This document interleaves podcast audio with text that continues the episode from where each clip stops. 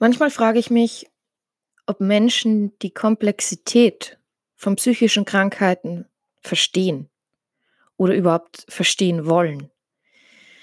Wenn jemand psychisch krank ist, wird er, sie oder es als Psycho abgestempelt, mit Mitleid überhäuft und mit Samthandschuhen angefasst.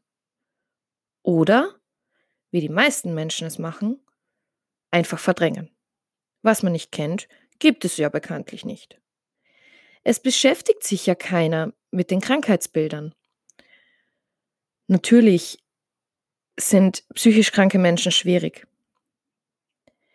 Aber alles, was wir sagen, wird entweder auf die Goldwaage gelegt oder nicht ernst genommen.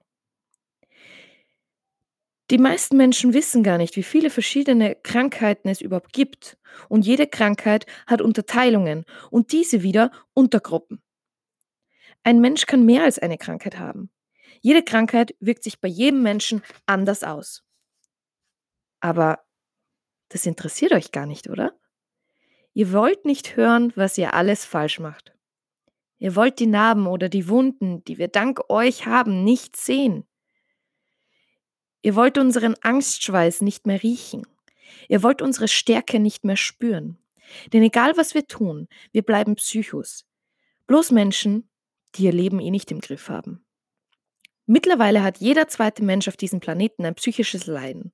Ja, vielleicht hast du auch was. Vielleicht bist du auch nicht normal. Gott bewahre, das wollen wir ja doch nicht hoffen.